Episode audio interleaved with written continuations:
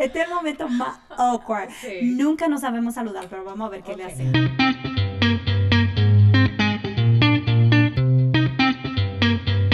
Hola, yo soy Patricia, mamá de Catalina y Sebastián. Yo soy Estefania, mamá de Logan Kay. Y yo soy Grisel, mamá de Lucas y Penélope. Y esto es Un ratito entre mamás, un podcast de conversaciones entre amigas sobre los retos y aventuras que nos trae la maternidad.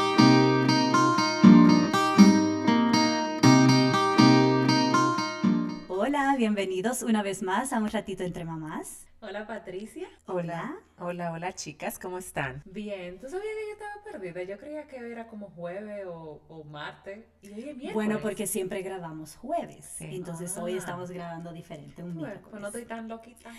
No, exactamente. Señores, pero una cosa que yo nunca comenté aquí en este podcast ¿Qué? es que hace ya, eh, déjame ver, dos semanas, yo cumplí cinco años de haberme convertido en mamá. Eso era una cosa que había que celebrar en este podcast. Catalina cumplió años. Catalina estuvo de cumpleaños, cumplió cinco años. Hace cinco años que pasé por ese momento tan lindo y tan duro de haberme convertido en mamá. Ay, qué chulo. No, pero sobre todo muy especial. Eso, eso siempre es un, un día muy especial. Me pongo así muy nostálgica y todo. Sobre todo cuando yo la veo a ella, en la forma que ella actúa, como, ay, tan grande. Sí, muy especial. Ok, entonces para que empecemos ya en este episodio, vamos a leer un comentario de una de nuestras oyentes, como en cada episodio. Sí, Patricia, hoy voy a leer el comentario de la semana y este parte de Griselda y dice, excelente episodio sobre el sueño, muchas estrategias que ayudarán a las madres a manejar con más facilidad el sueño en sus hijos. Ay, gracias, muchas gracias por ese comentario. Mira, de verdad, eh, toda la razón tiene Griselda. Ese episodio fue tan bueno. Si yo, cuando tuve mis niños, hubiese escuchado un audio como ese, quizá mi historia fuera diferente. Ok, entonces, para el episodio de hoy, yo estoy muy emocionada. Este tipo de episodios me encanta. Ustedes recuerdan que hace unos, unas semanas atrás nosotras comentamos que cada cierta cantidad de episodios íbamos a traer una historia de una mamá, que fuera una historia especial, que nos inspirara. Y empezamos con la historia tan linda de nuestra co-host, Grisel, eh, donde ella contaba su historia de infertilidad y cómo ella recibió el hermoso regalo, el hermoso milagro de sus mellos. Si no han escuchado ese episodio, cuando terminen con este, entonces se van y escuchan ese episodio. Entonces hoy tenemos otra mamá muy especial también acompañándonos que nos va a contar su historia. Ella es Dilcia Ortiz, mi gran amiga, mi amiga de toda la vida, que tiene una historia muy especial que debe ser contada. Y es que hace unos años, para ser más específica, 14 años, ella Sí, tuvo su correcto. primer bebé, su primer y único bebé, Christopher. Y Christopher nació prematuro, pero muy prematuro. Él nació de 23 semanas. Y ustedes saben que cuando un bebé nace prematuro, mientras más temprano nace, mayor es el riesgo de, de que pierda la vida o de que queden secuelas muy difíciles para ese bebé. Entonces, por esto, esto es una historia que yo creo que es muy especial. Yo creo que Christopher es un milagro. Christopher es un luchador desde que nació porque él superó todo eso y, y todavía está con su mamá. Es un hombre ya buen mozote. eh, Grandote. grandote y bien portado. Bienvenida Dilcia y muchísimas gracias por acompañarnos y sacar de tu tiempo para estar con nosotras en este episodio tan especial. Hola, Dilcia. Hello. Hola, hola chicas, hola. muchísimas gracias. Um, gracias a ustedes por invitarme a contar un poquito de mi historia con mi gran luchador Chris. Ay, qué linda. Pero podemos empezar también con tu historia, Dilcia. Si tú nos hablas un poquito de tu, de cómo fue tu embarazo y si los doctores te mencionaron en algún momento la posibilidad de que el bebé naciera prematuro. Sí, gracias. Para empezar, yo quedé embarazada muy jovencita. Yo tenía apenas 21 años. El embarazo aparentaba ser un embarazo normal. Yo no tuve ninguna complicaciones al principio del embarazo. Eh, simplemente lo que nos pasa a todas, a veces mareos y cosas así. Pero yo tengo que resaltar que quizás uno de los factores que influyeron y que me conllevaron a tener mi bebé prematuro a, las 23 semanas fue, primeramente, me enteré que estaba embarazada ya cuando tenía aproximadamente ocho semanas. Eh, tú sabes lo importante que es, por ejemplo, la nutrición de la madre cuando está embarazada, las primeras semanas. Entonces, tengo que ser honesta, mi nutrición no era la mejor en esas ocho semanas, pero yo no sabía que estaba embarazada, pero fueron uno de los factores que quizás influyeron a este parto prematuro. También estuve por un tiempo debajo de mucho estrés, que también eso es uno de los factores que puede influenciar en afectar a la madre y, y conllevarla a tener un embarazo prematuro pero mi embarazo estaba fluyendo de lo más normal. Nunca fue como indicado por los doctores que yo estaba corriendo ese riesgo. O sea que fue una sorpresa totalmente. Exacto. Yo aproximadamente a las 22 semanas estaba sintiendo unas incomodidades bien bajitas en el útero. Es así como esos calambres que uno siente cuando uno va a tener el periodo o está en el periodo. Entonces yo sentía algo similar y era como aproximadamente a las 22 semanas. Y luego empecé a notar que estaba teniendo un flujo, un flujo como cremita, entonces ya yo estaba diciendo esto no es normal. Y entonces ahí fue que empecé a contactar a los doctores, explicarles lo que le estaba, estaba eh, sintiendo y ellos entonces inmediatamente me indicaron ir a emergencias. Entonces en emergencias fue que se dieron cuenta que yo a las 23 semanas tenía aproximadamente 4 centímetros oh, de apertura. ¡Wow! Pero entonces, ese día que tú fuiste de emergencia, ¿ese fue el mismo día que terminaron haciéndote el parto o intentaron eh, como retrasarlo, retener al bebé dentro? Sí, correctamente. Primeramente, al hospital que eh, me estaban siendo al, hospital que yo estaba yendo para chequearme, ese hospital no era preparado para ese tipo de partos prematuros. So, Yo tuve que ser trasladada a otro hospital en otra ciudad diferente y en ese, eh, en ese hospital sí estaban, tenían una, un departamento de neonatal para niños prematuros a la edad que tenía Christopher.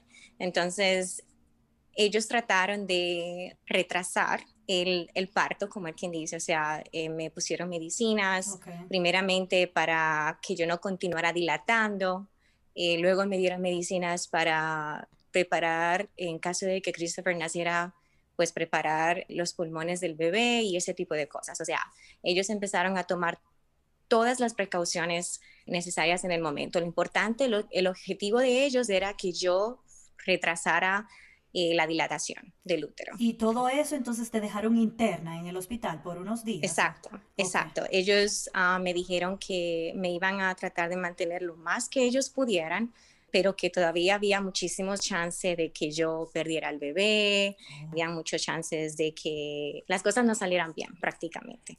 Pero yo todo lo puse en mano de Dios, siempre mantuve mi fe. Hubieron doctores que hasta me estaban proponiendo abortar ah, porque era un, muy temprano. O sea, no se consideraba un bebé que sobreviviera a la edad que Christopher tenía, a las 23 semanas. Oh, y yo ignoré todo eso y les dije que lo que yo más deseaba era tener mi bebé, que ellos que trataran de hacer todo lo posible, si ellos podían, para yo tener a mi bebé. Y yo le doy muchísimas gracias a Dios porque me presentó un equipo de doctores y enfermeras fenomenales los cuales me inspiraron a mí luego ser una enfermera. Ay, qué oh, lindo. Y hablando de esa parte, dice, dice emocional, cuando te dijeron que tan solo con 23 semanas tu bebé ya vendría, ¿qué, qué tú sentiste emocionalmente en ese momento? Mucho miedo. mucho miedo, pero no sé, yo tenía una fe muy grande interna. Algo por dentro me decía a mí, sigue, sigue adelante, no te des vencida. O sea, yo creo que era el mismo bebé que me gritaba eso.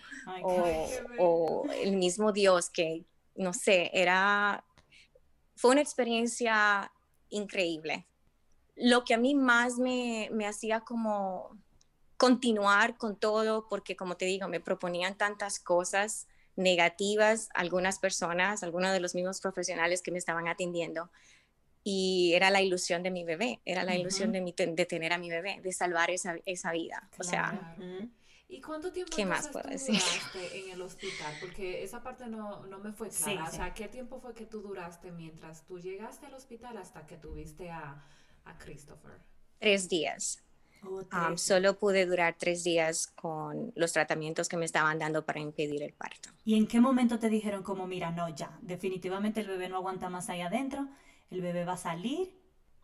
Fue un momento que um, yo empecé a sangrar, yo empecé a sentir como que el bebé se me iba a salir prácticamente. Oh, y inmediatamente llamé a la enfermera y ella me chequeó y me dijo, sí, está sangrando, el bebé ya tiene que nacer.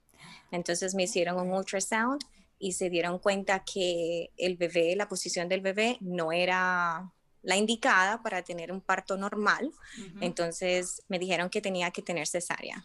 ¿Y viste al bebé inmediatamente, Dilcia, cuando te hicieron la cesárea? No, no. yo recuerdo que lo, lo, primero, antes de llevarme a la, sala, a la sala de cirugía, lo primero que me preguntaron, ¿qué es lo que más te importa en este momento?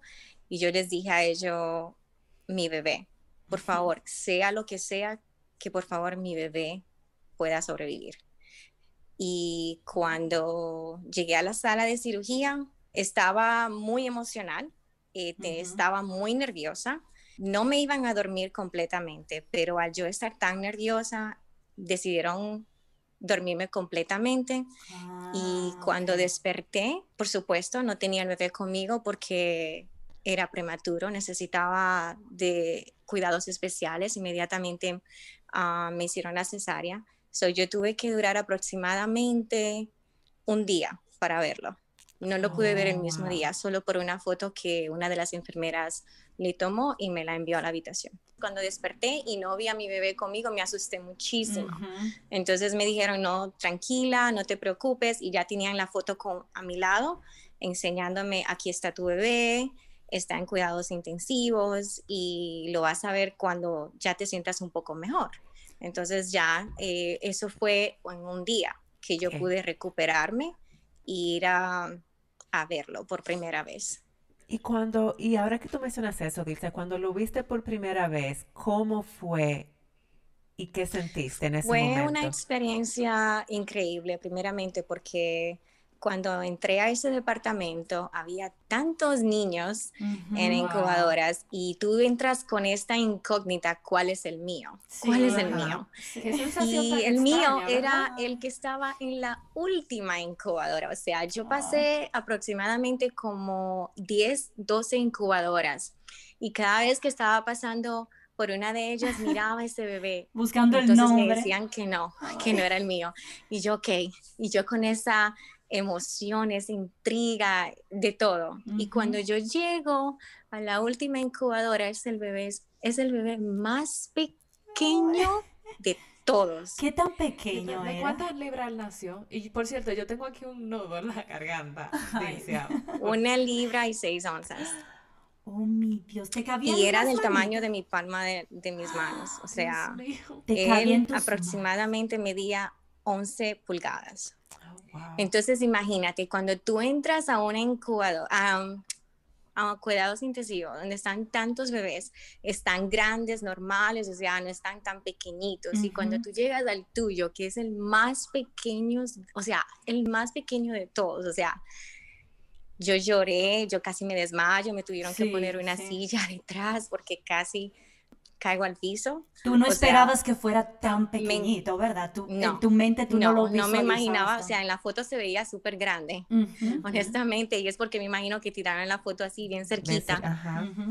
Ay, qué emoción ahora a mí me estoy sintiendo.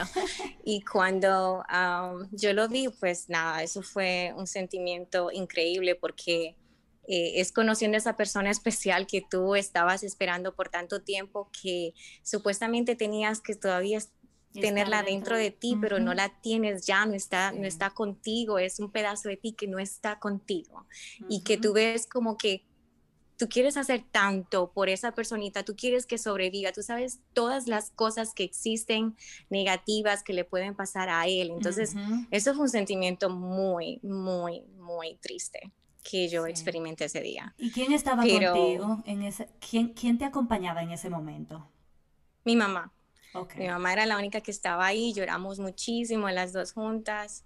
Y nada, yo ahí eh, duré un ratito y eso era tan lindo, se movía tanto. Ay, no, Yo- es yo una cosa digo, hermosa. Y entonces, ¿qué tiempo, o sea, tú, tú, qué tiempo tú podías pasar con él en esa, en- porque está en cuidados intensivos, pero me Sí. imagino que tú, po- Sí. era como periodos de tiempo cortos. Sí. Christopher, primeramente, Christopher duró aproximadamente tres meses y medio en incubadora. Y yo lo iba a visitar todos los días. Él estaba conectado a un ventilador. Él comía los primeros meses por un tubo, por la nariz. So, Ok. yo le llevaba su lechita todos los días. eh, y con esa lechita era que él se estuvo alimentando por los primeros dos meses. Y luego fue, pues, eh, sus pulmones cada vez más estaban desarrollándose un poquito mejor. Entonces ahí fue, lo trasladaron a lo que le llaman el CPAP y después a oxígeno, que es solo con una cánula. Y después, hasta que él estaba bien, pero yo iba todos los días, o sea, obviamente, y yo me la pasaba desde la tardecita, que era en el momento que podía ir, hasta la noche, bien tarde de la noche. Todos los todos días. los días por tres meses y medio. Ok, entonces, pero espérame una cosa, Dilsa, porque espérate. Hay muchos detalles que se me están quedando. Cuando tú, cuando el bebé nace, que tú contaste que fuiste con tu mamá, lo viste, lo viste pequeñito, me imagino que no podías cargarlo todavía, ¿verdad que no? No. Ok, entonces, ¿qué te dijeron los doctores cuando, me imagino que tuvieron una conversación contigo, como, ok, nació, nació con esta y con esta condición? ¿Qué te dijeron ellos? ¿Cómo nació el bebé? Aunque ya tú explicaste un poco de todas las cosas que tenía conectadas y todo, pero ¿qué te dijeron los doctores? ¿Y qué Ellos no me te daban, daban? ellos no me daban mucha probabilidad de que él fuera a sobrevivir porque la, la edad en que nació era muy temprana. Ellos en ese entonces, en el 2006, ellos en ese hospital no habían tenido un bebé que fuera varón que hubiera sobrevivido. Oh, Habían sobrevivido hembras porque las hembras tienen una probabilidad más alta que los varones eh, de que si nacen muy temprano puedan sobrevivir No pero ellos a mí no me dieron mucha esperanza. Y como te digo, siempre me tenían como muy alerta en que cualquier cosa podía pasar en cualquier momento, Era que yo tenía que estar consciente Ah, de que cualquier dificultad podía pasar por la edad tan temprana de él. Como que ellos te presentaban como el peor escenario, como para que tú estuvieras preparada. Sí, ellos me tenían preparada todo el tiempo Pero para ¿cuál que es- yo esperara lo peor. Pero ¿cuáles eran las condiciones de salud que él tenía por las que ellos... te-. Bueno, por- primero yo sé que por la edad tan temprana, pero ¿qué tenía específicamente? Porque yo sé que los prematuros pueden nacer como con muchas condiciones, desde los Sí. ojitos, el corazón. Ok, so ellos me decían que él podía tener paráli- parálisis cerebral. Me pusieron cantidades de condiciones, Patricia, que ahora mismo no me acuerdo, pero Ujú. a una de las que yo más le tenía miedo fue a esa cuando me dijeron Sí, parálisis claro. cerebral. Pero Wow. gracias a Dios, Christopher continuó desarrollando desde que nació. Wow, Él continuó evolucionando. Sí se le presentaron condiciones como por ejemplo lo tuvieron que, que operar del corazón, porque los bebés cuando nacen tienen una pequeña válvula que está supuesta a cerrar solita. A él no se le cerró, le dieron medicina, hicieron diferentes cosas y no cerró, entonces tuvieron que operarlo. Tuvieron que ah, contactar dos doctores de otro estado que tuvieron que viajar hasta el hospital mío porque el niño se ponía en riesgo al viajar de, desde donde estábamos a otro hospital. Lo ponían en alto riesgo de infección. Entonces, y todas las otras cosas, o sea, podía morir. Entonces, hicieron una cirugía donde le pusieron como un pequeño clic a esa válvula que tenía que cerrar y con ese pequeño clic cerraron la válvula. Entonces, después de eso, Christopher tuvo una infección muy grande donde sus ah, pulmones estaban actuando muy mal, sus riñones estaban fallando. El niño entonces se presentó en una situación donde estaba reteniendo líquidos.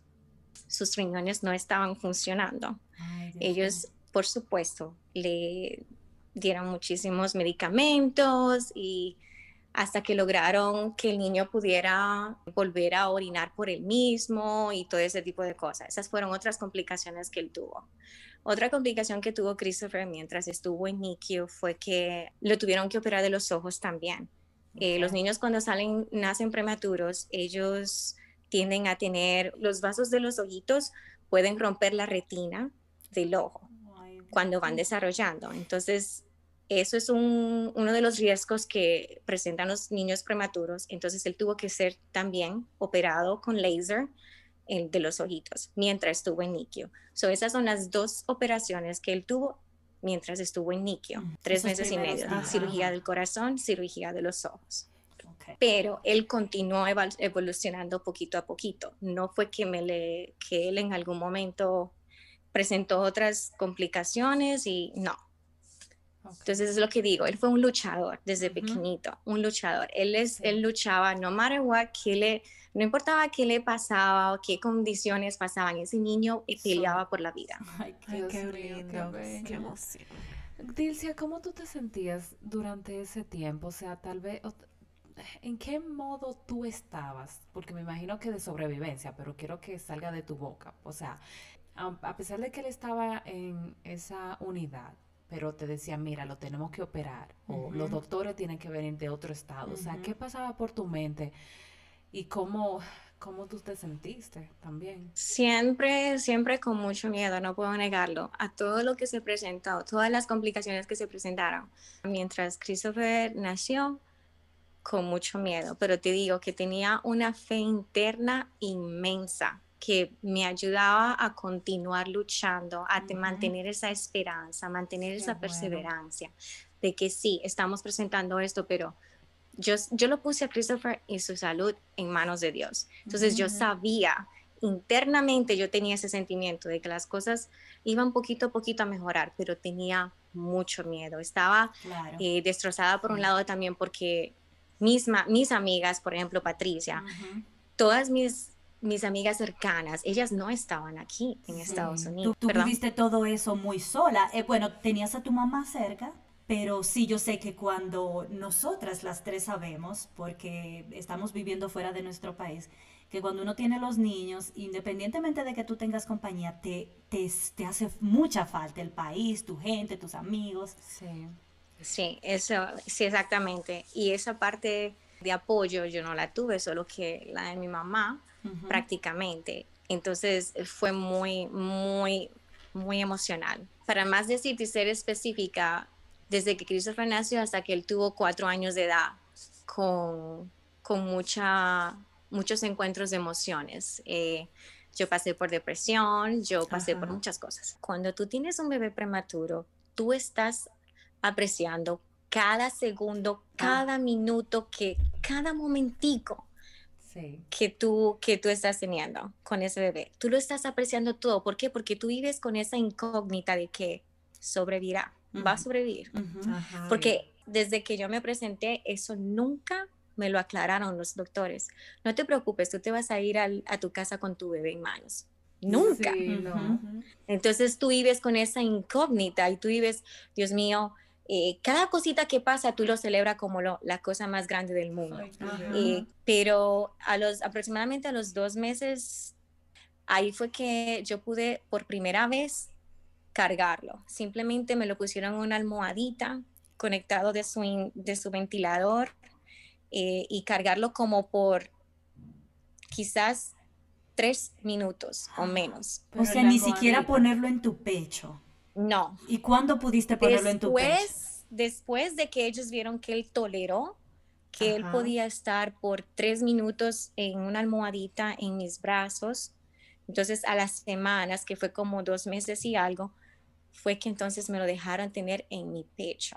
Oh, y entonces eso fue increíble. O sea, poder tener a Christopher pecho a pecho. Ay, no, no, no, no. Es que yo, yo, lo cuento y me derrito. eso me derrite, eso me da una emoción increíble, pero eso es sumamente importante. Y así fue que poquito a poco nosotros empezamos, como quien dice, a sentirnos uno al otro. Eso es otra dificultad que, que las mamás que tienen bebés prematuros presentan. No pueden tener esa conexión tan rápida así como una madre que puede llevarse a su niño cuando sale del hospital a su casa y, ¿me entiendes? Entonces eso fue otra cosa también que, que vivimos los dos, por ejemplo. Muy bien, Dilcia. Entonces, eh, eh, sentimos curiosidad por saber, entonces, en ese momento que te dieron a tu niño, ¿cómo fue? ¿En qué momento fue que te dijeron, como, mira, te lo puedes llevar para tu casa y bajo qué condiciones? ¿Qué te dijeron? Sí, como ah, mencioné anteriormente, a los tres meses y medio, mientras Christopher estaba evolucionando, poco a poco, ya yo sabía que pronto ese día iba a llegar, porque una de las cosas que ellos tienen que verificar que esté bien con el bebé es primeramente su respiración, estabilizar su sistema respiratorio y estabilizar su sistema circulatorio, o sea, de que el niño, su corazoncito esté bien. Entonces, aproximadamente una semana antes de Christopher cumplir los, tres meses y los tres meses y medio en el hospital, entonces ya me estaban preparando, diciéndome, ok, el día de regreso a la casa va a ser tal, Christopher va a ir con oxígeno, va a ir con monitor. Entonces ellos me educaron en cómo darle primeros auxilios al bebé si llegaba un momento en el que bebé, el bebé parara de respirar o su corazón parara de trabajar. Entonces ellos te preparan con todo eso y ya, o sea, yo estaba prácticamente lista para recibir a mi bebé. ¿Qué se sintió cuando te dijeron ya el bebé está eh, listo, para irse contigo a la casa? Dio mucho miedo, pero muy emocionada a la vez. O sea, ya yo, yo quería dormir escuchando lo respirar, sintiendo su respiración en mí, escuchando su corazoncito. O sea, todo lo que una mamá desea cuando tiene su bebé recién nacido. Y Dilcia, ¿qué peso tenía el bebé en ese momento? ¿Ya él había aumentado? Tres libras. Ok.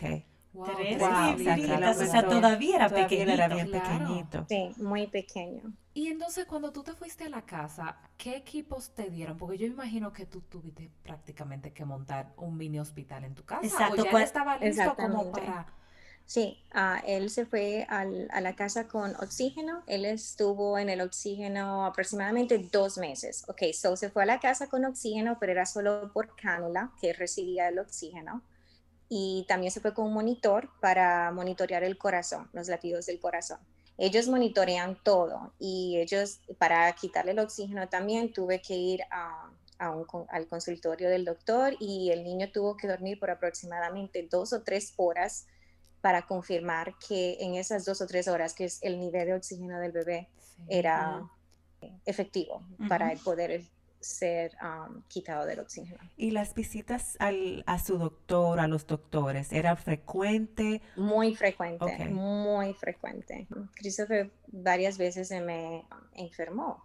Eh, los pulmoncitos eran lo, la, la, debilidad de él, siempre pero eso fue algo que fue desarrollando con el tiempo y eso era algo que ya ellos también me tenían preparada como, ok, su inmunización es un poquito delicada, sus pulmones también y ten presente que van a haber ocasiones de que tú vas a visitarnos varias veces, simplemente por la sensibilidad. Él, él tenía asma, entonces de cualquier cosita, pues el, niño se me enfermaba mucho. Como dije anteriormente, eh, desde que él nació hasta los cuatro años, fue mucho lo que nosotros, lo que los dos eh, vivimos, porque no fue fácil. A los tres meses de haber sido dado de alta, él tuvo una hernia, tuvo que ser operado de nuevo porque él tuvo una hernia en sus testículos, oh. lo cual los doctores no sabían. Eh, cuál era la razón, pero es algo que pasa, lo único que me decían era que es algo que puede pasar en cualquier niño, o sea, no tiene que ser solo prematuro. Okay. Christopher en realidad hizo excelente cuando él llegó a la casa.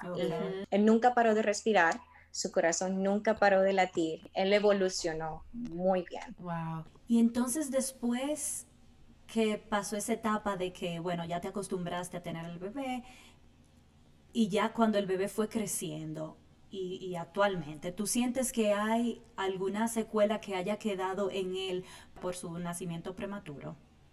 Sí, una de las cosas que ellos siempre ah, me mantuvieron también en alerta es que los niños prematuros, una de las cosas que presentan es atraso en aprendizaje, o sea, de no evolucionan mentalmente, físicamente tan rápido como un bebé que nace a su tiempo.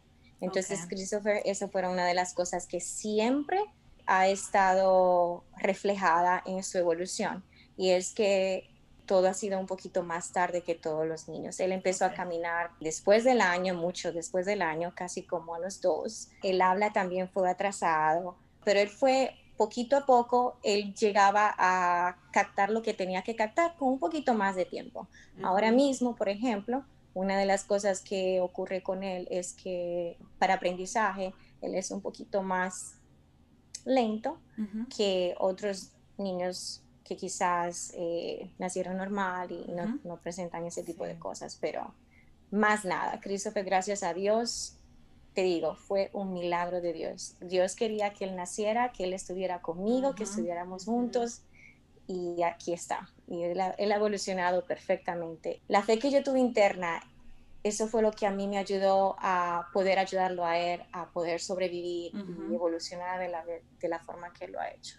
bonito. Es una historia increíble. Realmente yo estoy, durante la historia yo estaba como queriendo llorar, pero obviamente yo no soy la protagonista aquí para bajarme a llorar, pero una historia increíble que y que tú la estás contando. Y me encanta, Dilcia, como, porque como tú contaste, tú tenías miedo, pero no dejaste la fe ni la esperanza. Ese sentimiento de, luchar también que tenía el bebé Christopher, de que él siempre sobrepasó las, las dificultades que le estaba pasando, las operaciones, también te ayudaba a sentirte más motivada, o te daba fuerza a ti también.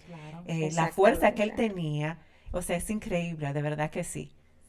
Sí. tener un hijo prematuro es, un, es muy difícil, pero como te dije, es algo inmensamente, yo diría misterioso, milagroso, hermoso, porque nunca perdí esa fe y eso es lo que yo le recomiendo a cualquier madre que pase por cualquier tipo de dificultad con sus hijos, que cualquier madre que esté presentando cualquier dificultad con la salud de, de su bebé, que la fe lo es todo. Sin la fe, yo no hubiera podido llegar con él a donde yo he llegado. Claro. Claro. Nosotras hemos contado aquí en el podcast cuando nosotras nos fuimos a nuestra casa con nuestros bebés por primera vez, cuando nos convertimos en mamá. Y siempre hemos contado que eso fue tan duro, que no sabíamos qué hacer con este bebé, que el bebé lloraba, que esto, que lo otro. Muchos retos se presentaron que hicieron que ese momento fue muy difícil. Pero yo me pregunto, para una mamá que mm, llega sin su bebé, que está supuesta a llegar a su casa, se dejó su casa con el bebé dentro de ella, se fue a tener su bebé, está supuesta a llegar con su bebé a su casa, pero llega con el vientre vacío, llega con las manos vacías, que se siente, ya yo sé lo que se siente llegar con el bebé. ¿Cómo fue eso para ti? Muy, muy feo. Fue muy feo porque yo llegué a la casa, y no tenía ya esa barriguita, no sentía, o sea, ya mi bebé no estaba dentro de mí, lo extrañaba increíblemente. Pasé por un sentimiento de culpa, me sentía culpable, no sabía que yo había hecho mal, porque eso es lo que pasa. Tú te sientes culpable de que las cosas no salieron como tenían que salir. Yo no esperaba tener el bebé prematuro. Yo soñaba con tener mi barriga de nueve meses yo soñaba con verme en ropa de mamá así embarazada. Eso yo no lo viví. Entonces eso fue muy duro y pasé por una depresión muy grande.